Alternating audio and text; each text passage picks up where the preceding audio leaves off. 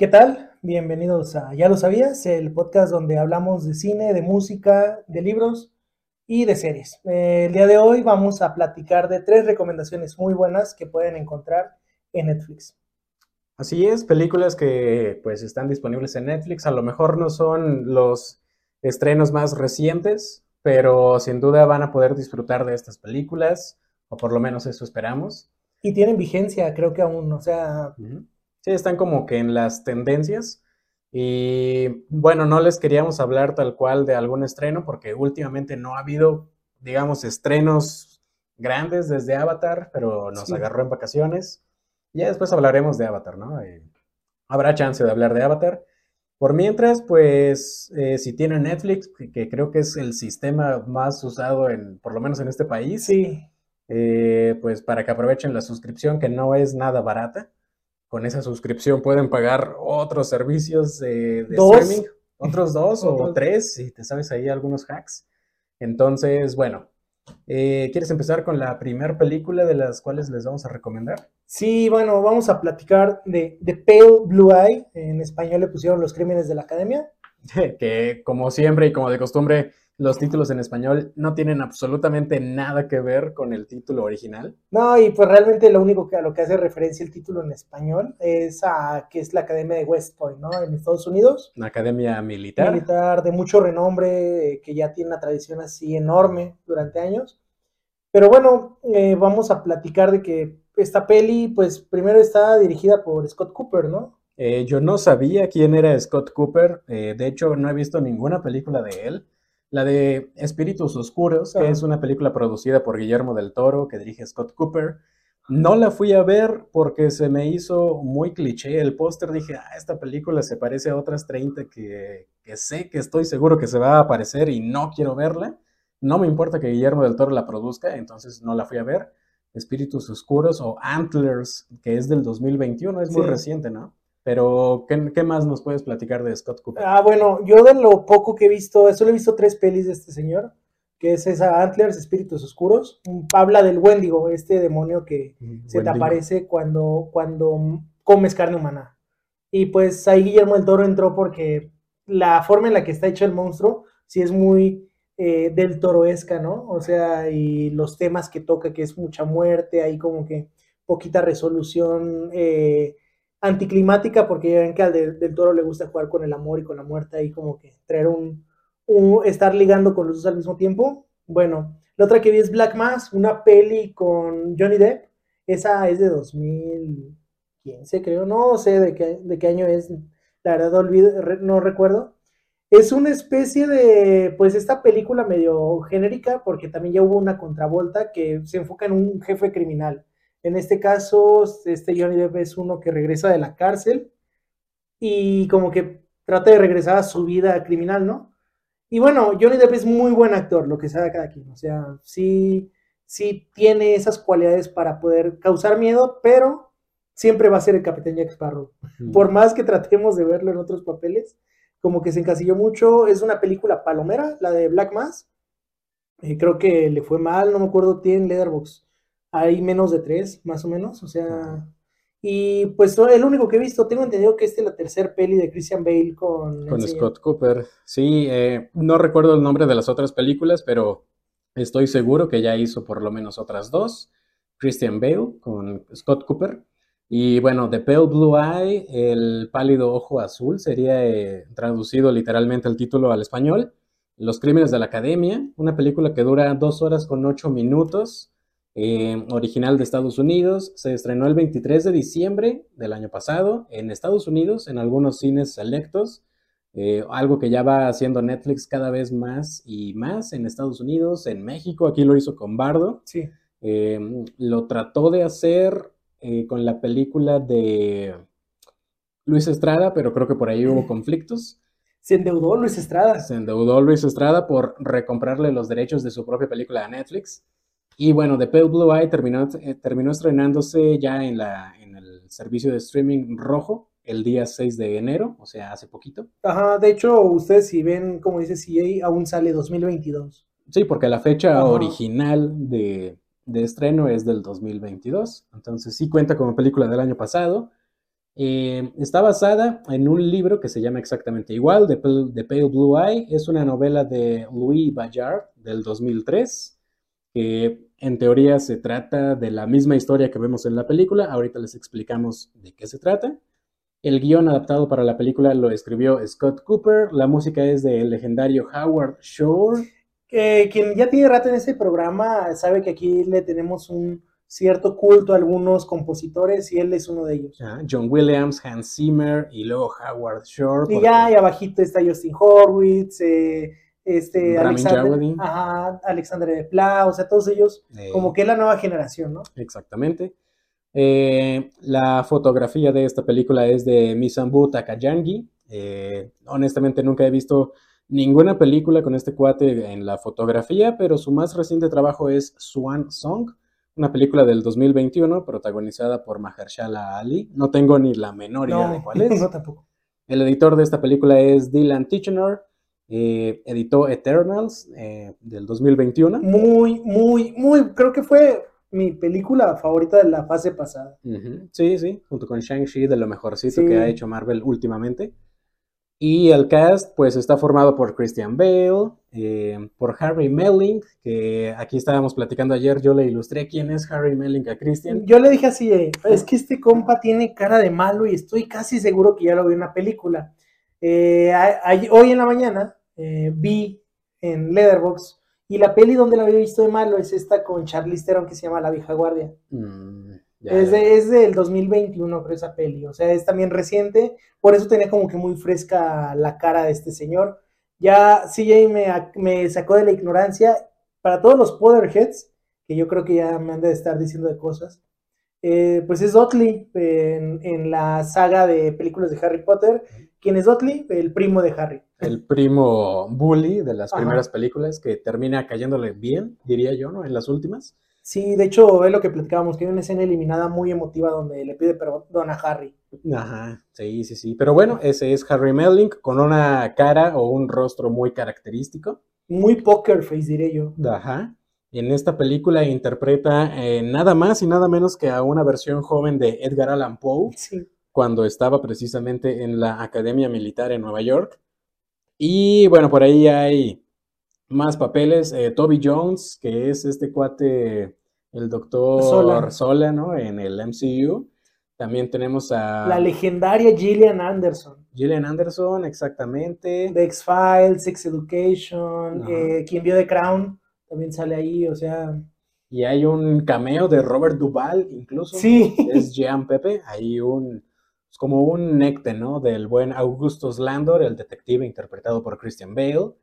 Em, ¿De qué va la película? Pues es una película, digamos, entre comillas, de detectives, pero no al estilo, por ejemplo, de Knives Out, sino otro tipo de detectives. Sí, es una película eh, muy no, noir, muy noir, acá De, lo, del Hollywood, diría yo, de los 50, ¿no? Que es acá. O incluso de antes, de los 40. Sí, o sea, es, este, es esta película oscura en la que el detective va atrás está como un sabueso tras una pista. Eh, si, alguien vio eh, La Dalia Negra, se parece mucho en ese sentido a, la forma en la que te narran la historia. Y bueno, podríamos decir que está basada en el estilo de cuentos que Edgar Allan Poe escribía, ¿no? Sí. Muy darks. De hecho, yo en Letterboxd puse de que, que, que, es una mezcla, según yo, bueno, la percibe así, de la forma de hacer películas de Guillermo del Toro y de Tim Burton. Porque tiene constantemente la muerte, o sea que es algo que le gusta del Toro. Tiene este sentimiento gótico, la paleta de colores que usaría Tim Burton en la peli. Y también tiene el elemento del amor, ¿no? Que es muy importante para desembocar la historia. Algo que haría del Toro. Por eso, pues yo siento que Scott Cooper como que dijo, voy a hacer algo como La Cumbre Escarlata, y con tintes de Merlina, por decirte algo. Ajá, en la paleta de colores. O sea, es como, ah, está, interesante la peli. Es una película interesante, es una película entretenida. Eh, sí la calificaría como lenta, o sea que si la vas a ver, dedícate a verla, no, no estés haciendo otra cosa más, porque igual te puedes distraer, te puedes aburrir, incluso si no estás en el mood para ver una película de ese tipo. Sí, y es larga, o sea, Sí, pues sí, dura dos horas con ocho minutos. Mm, es, digamos que es como que lo convencional en estos tiempos, pero sí, dos horas, pues podrías hacer otra cosa, ¿no? Sí. Eh, como pequeña trivia, el título viene de una frase que aparece en el cuento de Telltale Heart, El corazón del Thor, que es precisamente un cuento de Edgar Allan Poe. Eh, eh, hay una referencia ahí al nombre Landor, que sí aparece en un cuento, Landor's Cottage, la cabaña de Landor. Ajá, y precisamente le dice, como voy a escribir algo para que lo recuerden a usted. Sí, la historia, bueno, no es tal cual verídica, ¿no? Como ya les digo, está basada en una novela de hace unos añitos, de 20 años atrás. Háganse de cuenta que es como el código da Vinci, o sea... Es algo que pudo pasar, pero pues quién sabe, ¿no? y, bueno, entre otras cosas, es una película pues un poquito diferente a lo que estamos acostumbrados a ver últimamente. Eh, la película la cargan las actuaciones de Christian Bale y Harry Melling, sin duda alguna. El soundtrack se disfruta porque es de Howard Shore. Sí, es muy ambiental. Es muy ambiental. Eh, igual es una película que te recomendamos, bueno, yo te recomendaría verla, no sé, en la noche, ya que tengas más o menos las luces apagadas, ¿no? Porque por la iluminación, eh, en mi casa me pasa de que si estás viendo la tele y está de día o tienen los focos prendidos, refleja mucho y se pierde mucho de la imagen. Como dices, sí, y vela acá, haces tu cine en casa, ¿no? Tu lap, tu tele, luces apagadas, cobijado porque hace frío y pues a ver la peli. Exactamente. Y bueno, pues esa es la primera de tres recomendaciones que les traemos hoy. Por mientras vamos a hacer una pequeña pausa para recargar energías y regresamos con las siguientes dos recomendaciones en Netflix.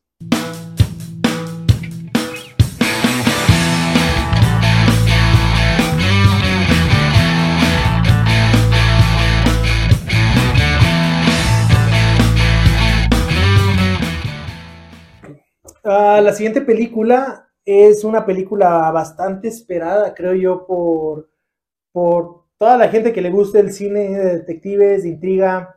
En esta película, See How They Run, eh, usan el término Who Done It, así pegadito que un quién lo hizo, ¿no?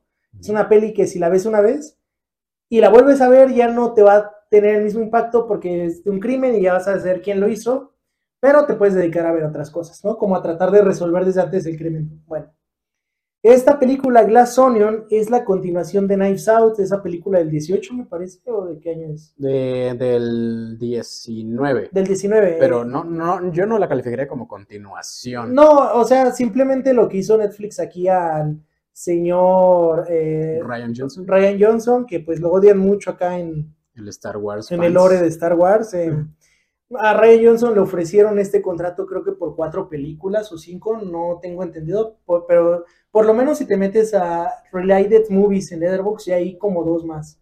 Sí, de hecho, bueno, eh, Knives Out del 2019 es una película original, o sea, escrita y dirigida por Ryan Johnson, producida por él incluso, eh, y esa fue distribuida en cines. Sí. A raíz de la fama que obtuvo e incluso fue nominada a Mejor Película en ese año, eh, Netflix eh, compra los derechos para dos películas más, para Glass Onion, que ya salió hace, unos, hace unas semanas, y aparte para otra más de Knives Out. No sé si tenga convenio para otro tipo de películas, pero de esta misma saga nada más son dos y pues ya salió una, o sea que nada más le queda una más. Y bueno, básicamente es un Sherlock Holmes moderno, el detective Benoit Blanc, interpretado por el señor Daniel Craig. Eh, quien no conozca a Daniel Craig es el 007, más nuevo, así se las digo. Em, la primera película se destacó porque, aparte de que tenía una historia muy interesante y actuaciones sorprendentes, era un elenco de cinco estrellas, ¿no? Estaba, bueno, Chris Evans, nos demostró que en esta peli y en la de The Grey Man, que es también una película de Netflix, hace papeles de malo. Christian Bale y Christian Bale. Chris, eh, Evans. Chris Evans ahí sale también actuando de este tipo no tan acartonado que es de Capitán América, que en lo personal yo siento que Capitán América como personaje es de las mejores actuaciones del MCU cuando le toca aparecer en pantalla, pero bueno.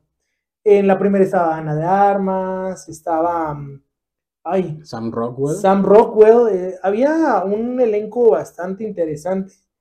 Y en esta segunda también agarran un elenco pop, un elenco interesante. Sale esta señorita que salía ahí en, Casi Famosos, la que es la, ¿A qué, a qué personaje interpreta? A la músico eh, influencer que decía, la que dice, es que yo digo lo que nadie más se atreve. Kate Hudson. Kate Hudson, ahí sí alguien vio casi famosos, película hermosa, es la joven groupie de esa peli. Pero bueno, está también el señor Edward Norton, una persona muy de, cuestionable por sus formas de tratar a las personas cuando está grabando una película.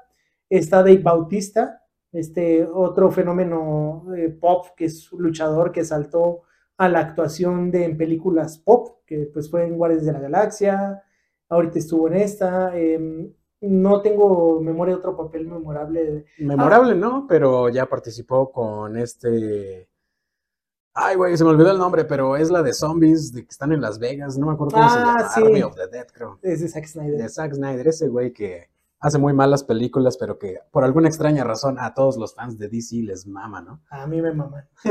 Restore de Snyderverse. Pero bueno. No, ahorita hay un nuevo, hay un nuevo hashtag, güey, que dice como Netflix by the Snyderverse, ¿no? ¿En qué momento saltaron de decir como, bueno, restárenlo a a, ¿cómo se llama? A restaurar. Que bueno, no todas las pelis, El Hombre de Acero es una hermosa película y es de... No, yo diría que tiene buenos momentos, pero no es una buena película. Ya después hablaremos de... El pero, bueno, fuera de eso, eh, también en este eh, cast destaca la participación, hay un cameo chiquito de dos personas muy interesantes, que es Ethan Hawke, eh, Ethan Hawke, quien no lo recuerde a él, pues salió en la trilogía de antes del amanecer, después del amanecer y no me acuerdo. Sí, es de, del día, ¿no? Del día, ajá, es de, los momentos del día. Esos están en HBO, por si los quieren ver. Están muy bonitas. Está el, es el papá de Maya Hawk, esposo, esposo de Uma Thurman. Recientemente es el villano en Moon Knight. Sí, y pues bueno, y el otro es este mm, Hugh Grant, este galán de los noventas de las eh, chick flicks. Eh, ahí tiene un papel muy interesante que es la pareja de Benoit Blanc esto no es spoiler porque sale los primeros cinco minutos de la peli, así que pues. No, de hecho no, sale hasta el final. Pero. No, este. No, sí, sale hasta el final. Hugh Grant sale al principio. No, sale al final. Ah, bueno.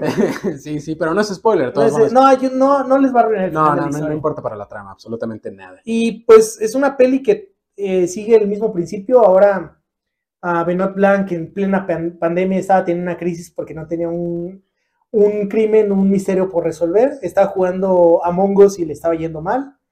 Estaba resolviendo crucigramas y de todo en su bañera con un gorrito. Y un día le llaman porque pues lo invitan a que a una experiencia muy megalomaníaca, ¿no? De un Elon Musk moderno, interpretado por Edward Norton, que invita a todos sus amigos, que es un círculo de influencias que tiene básicamente. Dave Bautista es este eh, streamer de Twitch funado, esta Kate Hudson es la influencer también funada, está Catherine Hahn, si la recuerdan ustedes por Agatha Harkness de WandaVision, pues ella la hace de una, es política gobernadora de un estado, creo, y pues bueno, hay también hay papeles, eh, ¿cómo se llama el que la hace el científico? Está eh, Leslie Odom Jr., es el científico Lionel Toussaint, tenemos a Madeline Klein, que es como la, pues la típica novia del güey que es funado, ¿no? Del güey mamado, en este caso de Dave Bautista. O sea, él está, él parece dios griego y ella es como supermodelo, ¿no? Ajá, es la, la, power couple, ¿no? Hoy en día. Y pues, este, ¿qué, qué hace aquí Benoit Blanc? Le dicen como, quiero que resuelvas mi asesinato. Y es básicamente un juego que va, que a lo mejor no está en juego, pero que a lo largo de la noche, que dura todo este, este ejercicio megalomaníaco, repito, em, va a tener que resolver y pues es una película entretenida, palomera. Eh, vi una review también que decía, lo que me encantó de esta película es que constantemente estuve llevando mis manos para atrás haciendo este gesto, o como el, cuando algo sale bien, ¿no? O sea, durante la trama. Digo, bueno, es una película entretenida, si la puedes, si la ves con alguien, lo padre es de que pueden ir como que viendo, ah, se me hace que es él. Y si la ves tú solo, pues nada más, para que no parezcas esquizofrénico, hablas en tu mente, ¿no? Ha de ser este güey, ha de ser por acá, y pues bueno, va a haber también un crimen y va a haber un culpable. Es básicamente un whodunit. La primera vez que la veas ya va a perder su magia para la segunda, pero vas a ver cosas que no viste. Y pues bueno, vamos a platicar de la ficha técnica, ¿no? De esta peli. Sí, pues es, es el proyecto, es el bebé de Ryan Johnson, el apestado por The Last Jedi. Eh, la música es de Nathan Johnson, siempre hace este güey la música. Últimamente trabajó en Admiral Alley con Guillermo del Toro. Muy buena peli. La fotografía es de Steve Jetlin, que también participó en la pasada, y el editor es Book Duxey, que también participó en la pasada y recientemente en Space Jam, la adorada película que a nadie le gustó. Yo no la vi, así que no puedo opinar. yo sí la vi, está feo. Sí, no, yo, yo de plano no la vi. Eh, es una película que dura 139 minutos, o sea, dos horas con casi 20 minutos. Eh, también se estrenó en cines el 23 de noviembre y luego ya en Netflix internacionalmente el 23 de diciembre. Es original de Estados Unidos. Y pues sí, como dices, es una película, aquí sí es la típica película de detectives con el giro que ya nos tenía acostumbrado a Knives Out. Lo que no me gusta a mí de la película en lo personal es que la tienes que ver dos veces dentro de la misma película. Eso no me, eso me gustó en la primera, pero en esta sí dije ya, no mames, ya. Eh, sí, es que es repetir escenas a lo pendejo, ¿no? O sea, por eso la confusión que tenías de Hugh Grant, porque sale en una escena del principio, pero al final. Entonces es por eso que esta dinámica de películas, igual, igual si no te gusta eh, algo extremadamente duradero, de dos horas, casi 20 minutos, pues no la veas. Yo recomendaría, en vez de ver esta, si tienen Star, vean See How They Run con Sam Rockwell y esta, mm, hay la Lady Bird, Cyrus Ronan, eh, si tienen Star, si no, véanla ilegalmente, no les dije eso. No, no dijimos nada. No dijimos nada. Eh, véanla donde puedan, ahí la de How de Ron, una película que yo creo que sí es muy entretenida porque parece que la dirigió Wes Anderson, Imagínate una peli así de, detectives, pero con estos colores, con esta música tan bonita, o sea, sí vale la pena. Sí, sí, bueno, eh, y pues independientemente de que Glass Onion esté chida o no, de que tengan su propia opinión, pues sí vale la pena verla porque, pues bueno, sale Daniel Craig hablando como sureño americano y eso es entretenido por lo menos. Y pues la paleta de colores es muy diferente a la de A Knives Out, que es toda gris, aquí es todo iluminación amarillo. Porque es el Mediterráneo, ¿no? O sea, tienen que tener colores brillantes. En la pasada era Estados Unidos, norte de Estados Unidos, una mansión. Mucho frío. Ajá. Aquí todo el calor, ¿no? Eh, sí, está, está rara la película, eso sí bueno, no rara de que no la puedas entender, la película se explica a sí misma, por eso dura tanto. Eh, yo sentí que la historia empieza como allá por el minuto 45. Sí. Eh, o sea, sí es necesario el background, pero no necesariamente necesitabas casi 50 minutos de background. No, es que alargan demasiado con cada personaje. Y eso sí puede llegar a ser un poco tedioso, pero si te gustan las películas de detectives y o no tienes otra cosa que hacer en dos horas y media, pues ponte a ver Glass Onion, que además sí sale la rola de Glass Onion, pero en los créditos. Sí, en los créditos. Y por último, la recomendación, yo diría, pues para mí, por lo menos estelar de la noche, es White Noise, Ruido Blanco, otra película de Noah Baumbach, ya hemos hablado de ese güey. Noah Baumbach, quien no lo recuerde, pues dirigió eh, Marriage Story con Adam Driver y Scarlett Johansson. Eh, tiene pelis muy buenas en su haber, está Frances Ha, no la he visto, la tengo en mi watchlist. Pero eh, While We Are Young es extremadamente recomendada de este señor.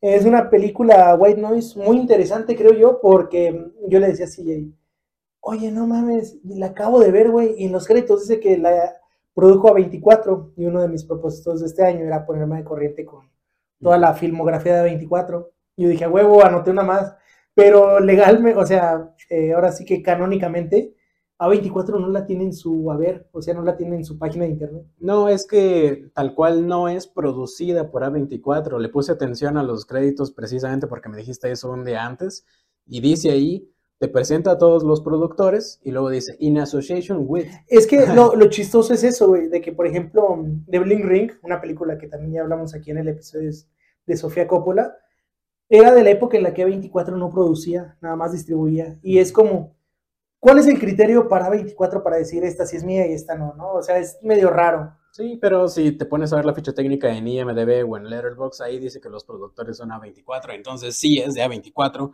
los mismos créditos de la película te lo dicen, así que chupen la página de A24.com. Y pues básicamente la peli es una comedia negra, es una sátira, es una historia de absurdos, es una película extremadamente entretenida eh, muy entretenida si te gusta ese tipo de humor. Si te gusta pensar, güey, porque yo vi que creo que tiene 2.5 en Letterboxd, o sea, 5 de 10, ¿no? porque a la gente no le gusta pensar viendo las películas. Hay una frase que dice, la familia es la cuna de la ignorancia. De exactamente, güey, exactamente. O sea, la película se va describiendo a sí misma durante las dos horas 16 que dure. Y, y es muy chido, güey. O sea, es una sátira completa, güey. Primero de Estados Unidos, ¿no? O sea, todo lo que implica ser gringo, todo lo que implica el consumismo capitalista, güey. Tienes publicidad a no más no poder de Pringles, de Pepsi, de Captain Crunch o no sé cómo se llama ese güey de los cereales.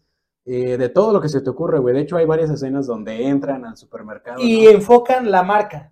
Es algo así como en Guerra Mundial Z cuando ponían la Pepsi, ¿no? Que se la tomaba este Brad Pitt. Y luego tienes, por ejemplo, el contraste con los créditos que salen en un pasillo donde están esos mismos productos, pero, volteados. bolsas en blanco nada más con el nombre de Potato Chips, ¿no? O Bleach tal cual te muestra lo que es el, capitalismo, la publicidad, ¿no? Puedes estar comprando un cloro o una bolsa de papitas y al final de cuentas es lo mismo. Y tiene esta película, eh, Noah Baumbach ya tiene como de llaverito a este señor Adam Driver.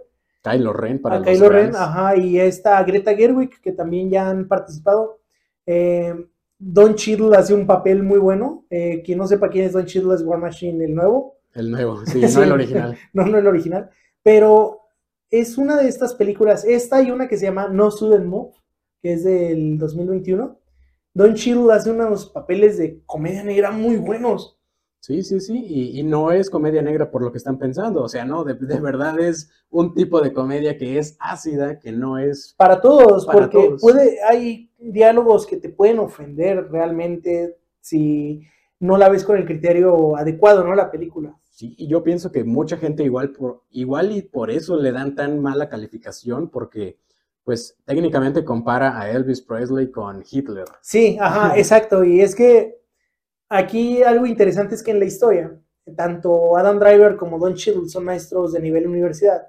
En Unos güeyes pedantes. Ajá, sí, o sea, usan toga para dar clase. Sus conversaciones en el lunch. O sea, son estos maestros que creen que tienen la verdad absoluta. Sí, yo compartimos un maestro ahí que nos dio eh, derecho constitucional, ¿te acuerdas? Ah, sí. o sea, sería tal cual ese güey. Em, es de estos maestros que, imagínense que yo le digo así, pero te has puesto a pensar que la cerveza no es nada más agua y cebada que lo que realmente trasciende para nosotros es el sentimiento de estar tomando cerveza. Si te estuviera dando jugo, pero te dijera que está hecho con esas cosas, igual te podrías poner borracho. O sea, es el tipo de conversaciones que tienen ellos. Esas conversaciones de vez en cuando son chidas, ¿no? Pero no es lo que vas a platicar a la hora del almuerzo de, tu trabajo diario, ¿no? No, y aparte que ellos mismos se echan flores. Ah, es que me han dicho a mí que soy brillante. Pero tú, tú eres listo. O sea, es como y al mismo tiempo te presenta eh, la ironía de lo que implica toda esa falsedad eh, publicitaria, ¿no? Porque te das cuenta de que los personajes realmente no tienen ni una puta idea de lo que están hablando. Por ejemplo, Adam Driver no sabe ni siquiera alemán. Ajá, exacto. O sea, es el mejor hitlerólogo del país. O sea, existe eso, ¿no? el mejor hitlerólogo del país, pero no sabe hablar alemán. Y va a tener un simposio y empieza a tomar clases porque dices que no puede ser. Yo siempre les recomiendo a mis alumnos que tomen un año de alemán, les dice Adam mm, sí, sí. Eh, es una sátira, por lo tanto sí podemos decir que es una comedia, pero es una comedia profesional, llevada a otro nivel. Es el nivel de comedia como el infiltrado del KKK. ¿Eh? Sí, que es, que es un tema serio, bueno, en este caso, pues es un tema ficticio, es un apocalipsis o un Armagedón, como le quieran decir, así medio mediático, eh, slash como que histeria colectiva, o sea, por eso se llama ruido blanco. Quien no sepa el ruido blanco es la estática. Eh, yo, yo describiría más la película como la sátira de América y del capitalismo, porque como está dividida en tres partes, aparentemente que tienen las tres que ver, ¿no? Pero la parte del medio, digamos que está inspirada en la pandemia del COVID, sí, digamos. Porque, porque al principio decían, esto te va a causar mareos, náuseas y todo. Y te empezaban a somatizar, por lo mismo que se iba a decir congestionaban, que se, sugestionaban a, sí mismos, ¿no? Y luego dice, no, no, no, tú traes síntomas eh, eh, no actualizados, ¿no? Los nuevos síntomas es esto. Sí, sí, sí, o el hecho de usar cubrebocas es una sátira en el punto número dos al COVID. Después, en el punto número tres, ya no importa nada de lo que acaba de pasar, salvo un detallito, ¿no? Pero es como de, ah, pues ya se nos olvidó, güey, ya incluso andamos sin máscara, ya nuestra vida sigue, por lo tanto es como que la sátira de lo que ha pasado en los últimos, punto, cinco años. Sí, o sea, es de que aquí Rancho Potosí eh, dicen como, híjole, ahorita en diciembre hubo un buen de COVID, vamos a volver a pedir cubrebocas obligatorio en todos los lugares, ¿no? Y fue eso, porque tú ya ves a la gente tranquilamente, ya la veías como, ah, ya se acabó esa cosa. Sí, pero no es una película del COVID, hay que recalcar. Ajá, no, hay que recordar, no, aquí la película les digo que es como un fin del mundo, ah, lo, hacen ver así, que realmente es un desastre nada más. Es, que, es que ni siquiera eso expresa la idea de lo que se trata la película. No, es que a lo que voy es esto, o sea, es el absurdo de no saber qué es o sea, aunque por más ruido blanco, o sea, por más cosas que estén pasando a tu alrededor, no te vas a concentrar. Hay una escena que resume la película, en la cual, y esto sale en el tráiler y no tiene nada que ver con el desenlace de la historia, está en un auto que está siendo arrastrado por un río, ¿no? Y al momento de que está siendo arrastrado es de, que están discutiendo si las ovejas tienen pestañas. Y como tienes un papá que es erudito y una mamá que también es lista a su modo, los niños recurren primero a ellos, pero como el, este Adam Driver, el papá, está ocupado tratando de manejar la situación actual, empiezan a hacer conjeturas entre ellos mismos, ¿no? En la cual dicen, no, es que son mamíferos, por lo tanto deben tener pestañas. O luego discuten si las enfermedades que le da a un perro le podrían dar a un humano. Y es como Adam Driver, nadie se puede poner a pensar lo que está pasando ahorita. O sea, es como deja, dejar de lado ese egoísmo de pensar que todo gira alrededor de ti, de pensar que tienes la verdad absoluta y enfocarte en las cosas prácticas, que también es una crítica, creo yo, al, al sistema de educación, en el cual tener más diplomas no te garantiza ser como que la mejor persona o la más preparada. En este caso, pues Adam Driver, eh, su hijo es el que le dice, tienes que apagar el motor porque estamos en agua, ¿no? Ya cuando sientes tierra, préndelo. O sea, le tienen que estar diciendo lo que hacer, dado que él se las da de que es como que la mejor persona. Y su hijo se refleja en él porque pues es la persona, la única persona que está informada y empieza a desinformar a otras personas que les dice, no, es que el diodeno tal, tal, y la mayoría de esa información la sacó de una película. Es como hoy en día, eh, güey, viene un TikTok que si le pones un imán a tu pantalla, güey, la haces HD. y sí, iba a decir, a ver. Y voy a hacer una bolita y les voy a decir, todos saquen su celular, hagan esto. Y pues voy a desinformar gente, que es básicamente TikTok, ¿no? Hoy en día. Y bueno, pues básicamente de eso se trata White Noise. Yo lo describí como una sátira para una sátira de América, del capitalismo, del consumismo y del miedo a la muerte, porque toca por ahí al final el miedo a la muerte. Eh, y pues sí, tienes que estar pensando a cada rato qué se trata cada cosa que aparece en pantalla. Esto significa ah, el super problema de drogadicción que hay en Estados Unidos. Esto significa el super problema que hay de acoso sexual en Estados Unidos. Esto significa, ah, no, el problema de etcétera, etcétera, etcétera. Sí, eh, es una película llena de simbolismos nivel bardo, que cada dos minutos te ponen una imagen en pantalla que tiene que ver con algo, ¿no? Ajá, sí, sí, por lo tanto es, es una película que constantemente te requiere de estar interpretando lo que sucede en pantalla Aparentemente no tiene ningún clímax, eh, y creo que no hay clímax, porque es nada más como una radiografía de la vida americana interpretada por una familia que tiene sus relaciones, tiene sus amigos, tiene sus compañeros, y pues nada más, de eso se trata la peli, No, no, no necesariamente todo tiene que ser explosiones, no todo tiene que ser choques de auto como lo describen al principio de la película. Me gusta eso que dice, ¿cuándo han visto sangre en un choque de auto? Eso no importa, o sea, lo que... Y luego eh, te ponen eso en el principio y a lo largo de la película te ponen un choque real y ahí ven las consecuencias de un choque, ¿no? Y es como que el contraste, o sea, la...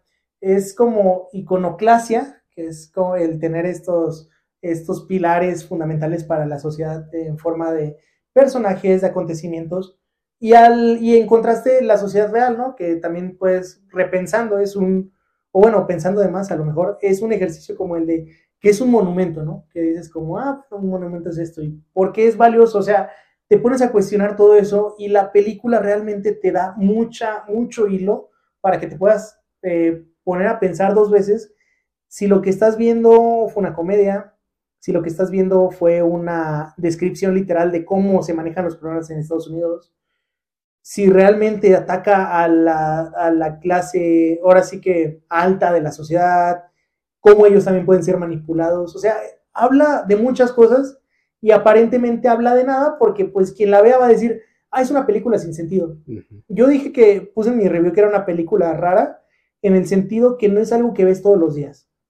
Es una película que no esperarías ver una sala llena o es una película que tú sabes que a la mitad se va a salir alguien. O ah, sea, sí, sí, o sea, es...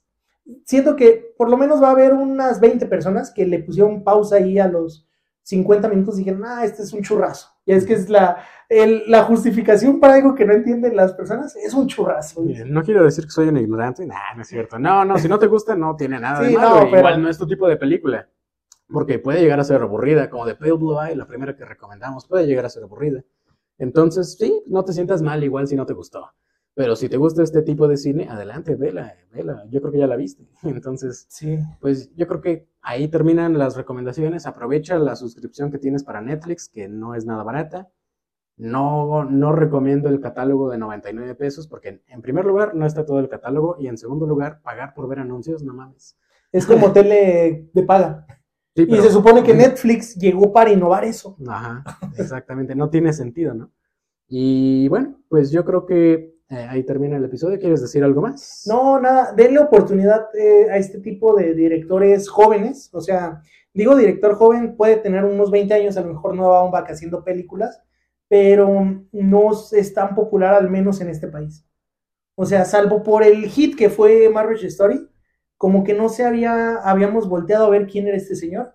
Y es interesante ver porque él tiene una forma de describir al ser humano bien particular, o sea, y atacar problemas de acuerdo a la época en la que haga la película. O sea, es, sí recomiendo ahí como que si tienen tiempo, interés y ganas y posibilidad, vean por lo menos unas cuatro pelis, las que mencionamos, que es esta primero White Noise, White We're Young, Frances Ha, y Marriage Story. Si tienen oportunidad de ver esas, yo creo que pues son las últimas cuatro, me parece.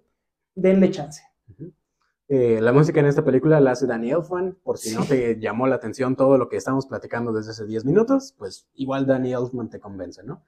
Así como Howard Shore te podría convencer en la primera. Y pues bueno, eso es todo. Nos veremos la próxima semana con algún otro tema, con alguna otra película, alguna otra serie. Hace mucho que no hablamos de música. Sí, igual y es que estamos en temporada de premios, ¿no? Y pues sí, tanto CJ como yo estamos poniendo como que en primer plano tratar de estar informados al menos para decir, ah, ganó por esto. O sea. Sí. Eh, breve resumen de los Globos de Oro. Guillermo del Toro sí ganó. Eh, The Banshees of Inisherin y The Fablemans se van como los favoritos y Babylon también, ¿no? Sí, también ahí por ahí le, le dieron, o sea, como los Globos de Oro dan muchos premios a actores, eh, está un poco más abierta las cartas a quién puede ganar mejor actor. Ahí está Brendan Fraser, ahí está Colin Farrell, ahí está Austin Butler. Austin Butler ganó. Incluso mm, eh, Toco Madera, puede que ahí Daniel Jiménez Cacho también pueda dar la sorpresa porque Bardo es una actuación brutal la que da el señor. Ya nos enteraremos en, dentro de dos semanitas cuando anuncien los nominados para los Oscar que se llevarán a cabo en marzo. También tendremos nuestra propia entrega de premios a finales de febrero para calcularle bien. Y pues ya, ahora sí ya. ¿Dónde nos vemos la próxima semana? En Ya lo sabías.